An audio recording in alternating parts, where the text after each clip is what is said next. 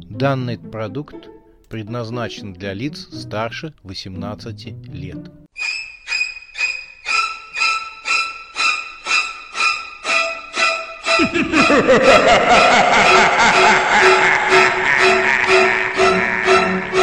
Пощекочи, нервишки.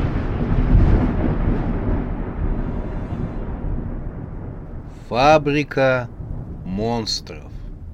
Часть четвертая. Монстры в небесном экспрессе.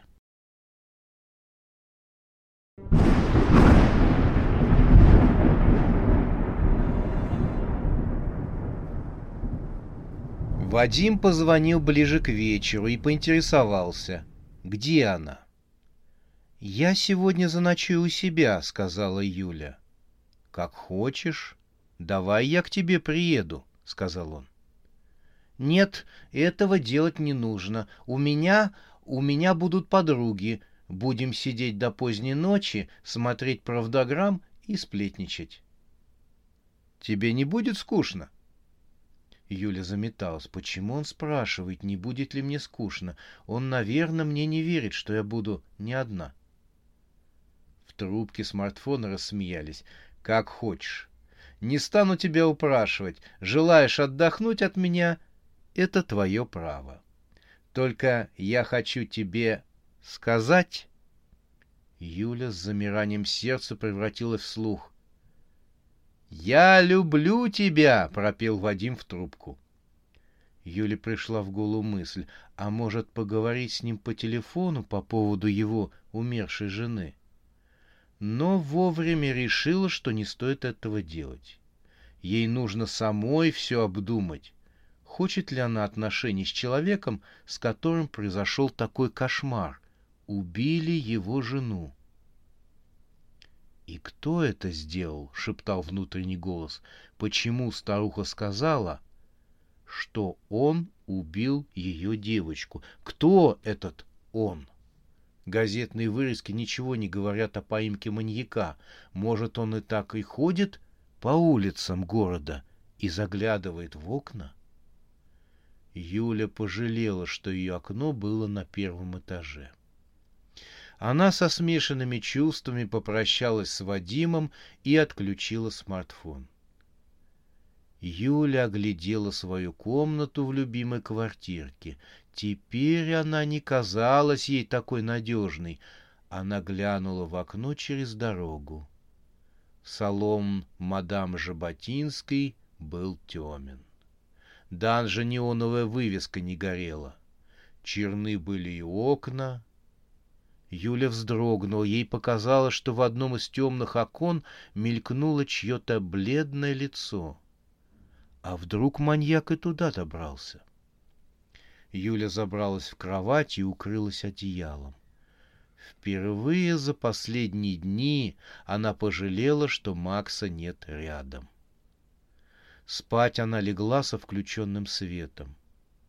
Не засыпала долго но потом забылась сном. Во сне было радостно, была розовая сахарная вата, легкость во всем теле. Она летела, как бабочка по лесным опушкам, отталкиваясь от зеленой травы. По земле бегали пушистые игрушечные мишки разных цветов, синие, малиновые, розовые и зеленые. Они визжали и пробегали под ногами Юли.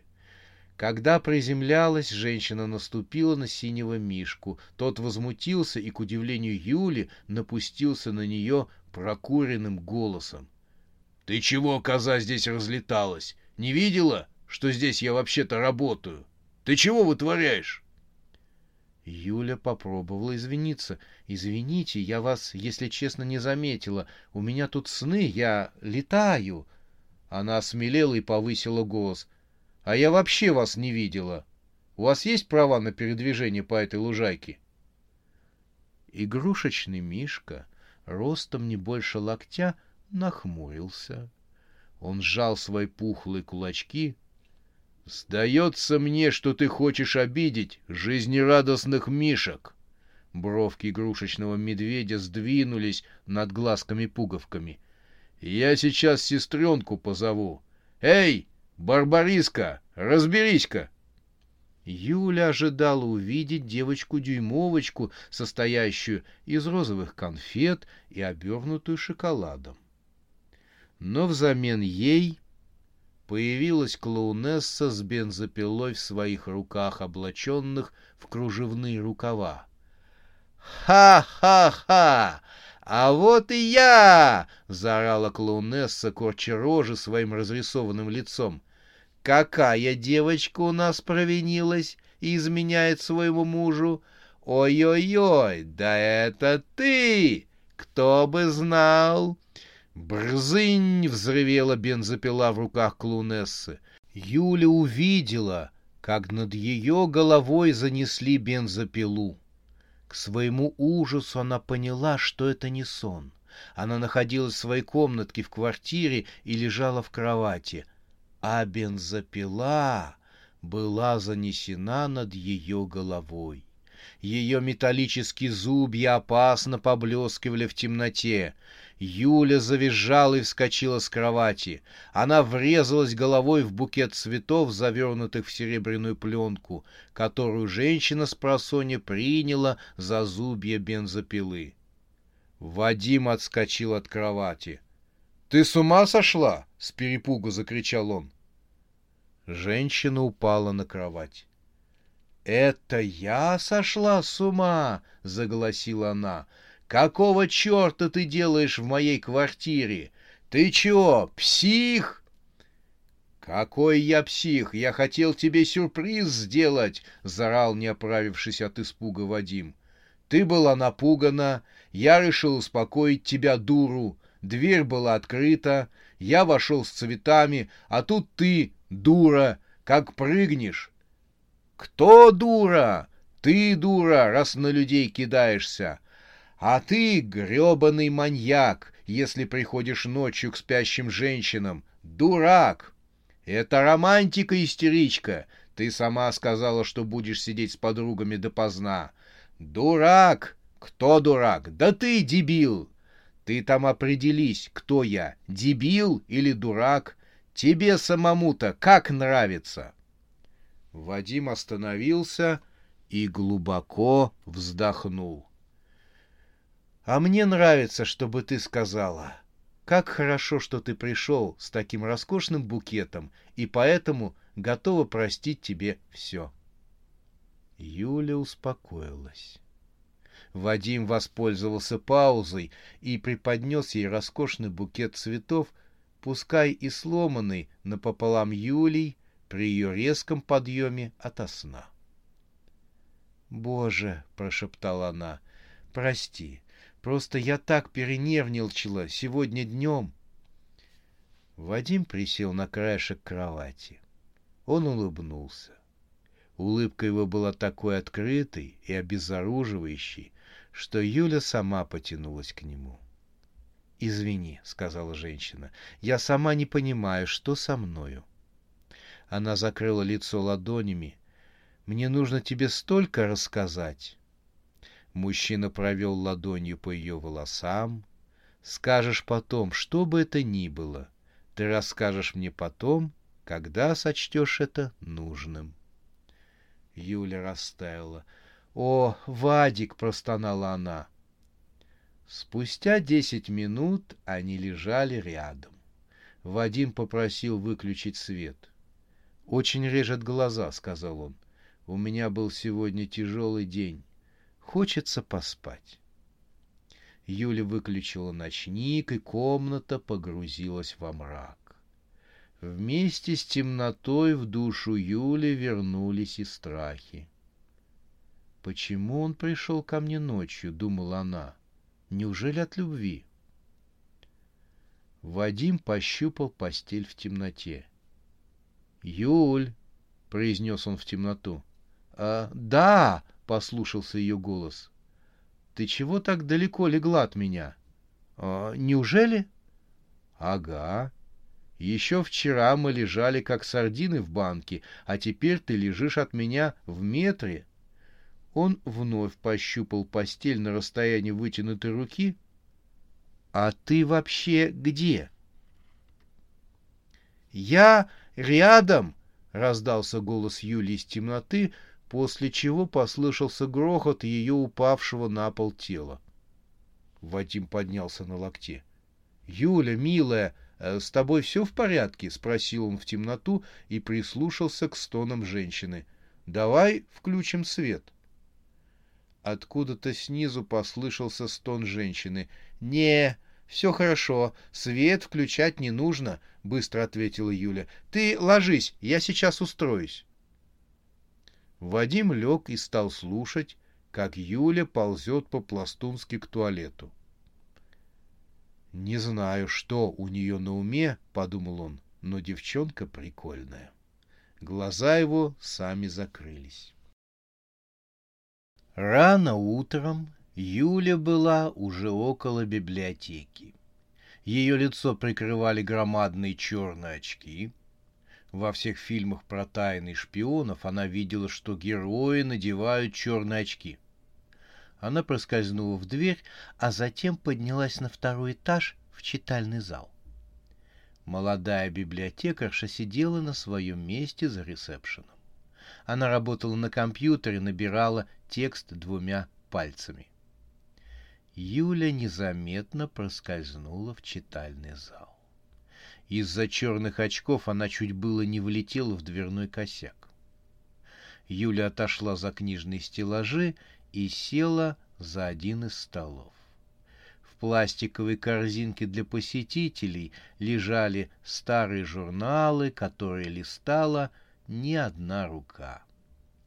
Окна выходили на небольшой садик. Рядом никого не было.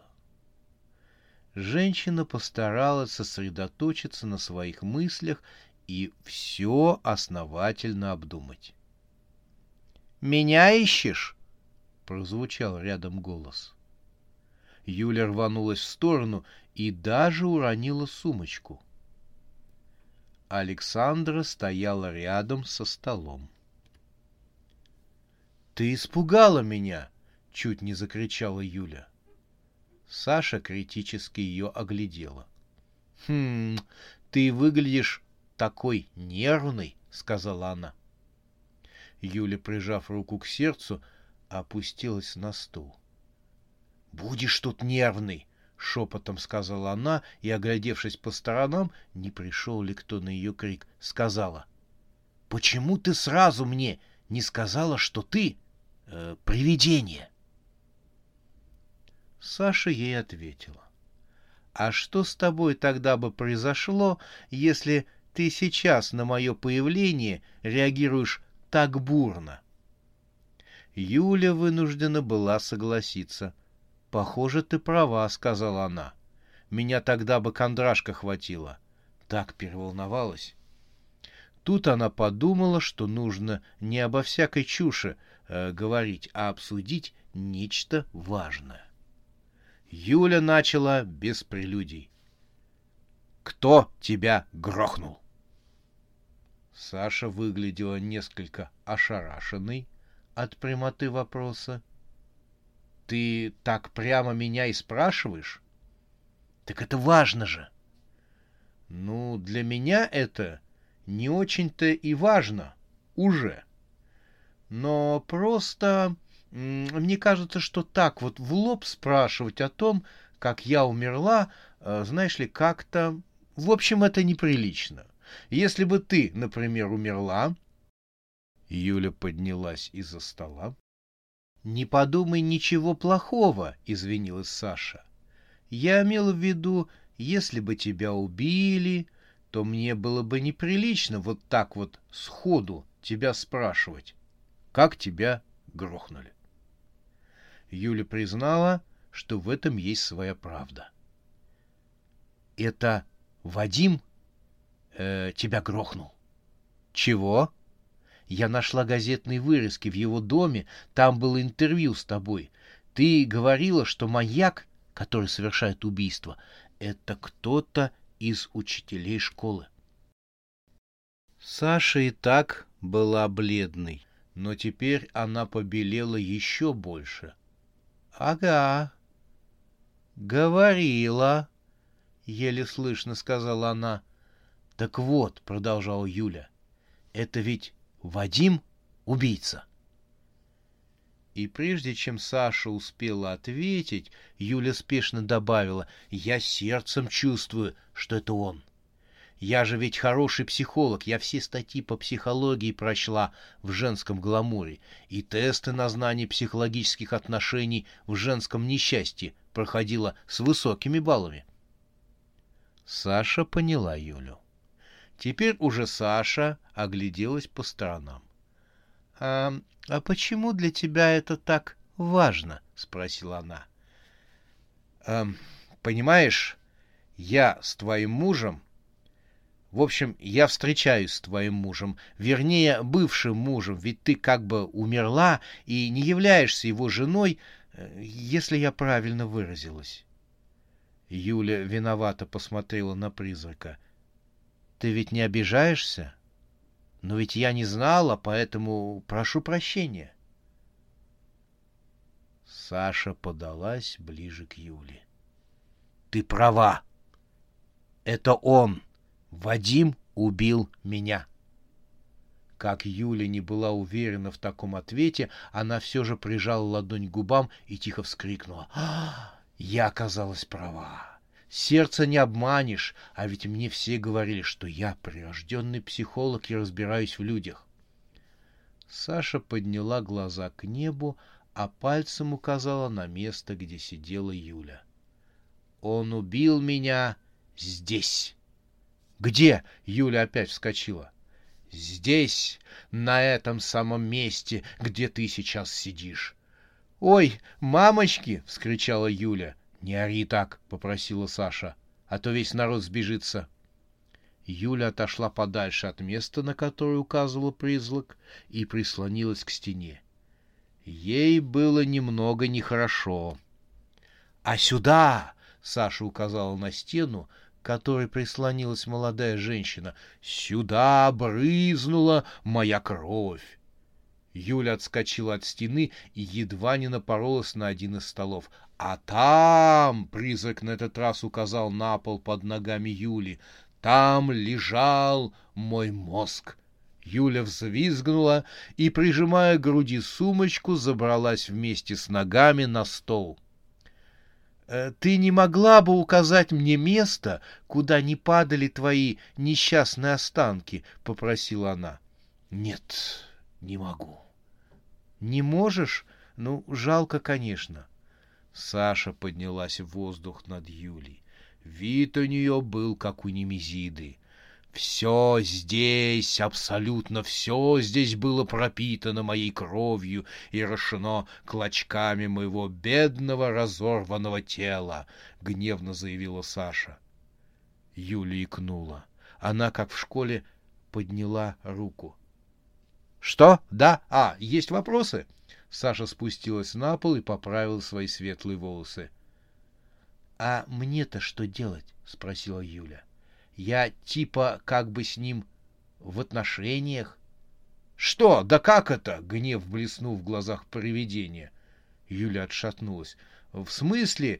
Мы с ним встречаемся?» — тихо сказала она и тут же быстро добавила. «Но мы недолго встречаемся, так что не нужно так волноваться». «А я и не волнуюсь», — ответила Саша, но ее недовольный голос говорил об обратном. «Как это случилось?» «Встретились в кафе за кофе. Знаешь, как это бывает? Он вообще классный». Саша мечтательно закатила глаза и согласилась. «Да, там есть на что посмотреть. И задница. Да, и задница у него что надо. Так а мне-то что делать?» Ты о чем? Ну он же маньяк. Ах, ты об этом. Саша зевнула, прикрыв ладошкой рот, и слегка воспарил над полом. Потом добавила будничным тоном. Убьет он тебя, и все. Убьет? Юля вздрогнула. Ага, шваркнет кирпичом по голове, а затем э, расчленит. «Жуть какая!» — простонала Юля. «Нужно бежать?» «Найдет! Он тебя везде найдет. Это ж маньяк!» Он семнадцать человек укокошил. Сколько? Ужас какой! Мне нужно что-то предпринять. Саша приложила пальчик к ее губам, от него веяло холодом. «Я помогу тебе», — сказала она.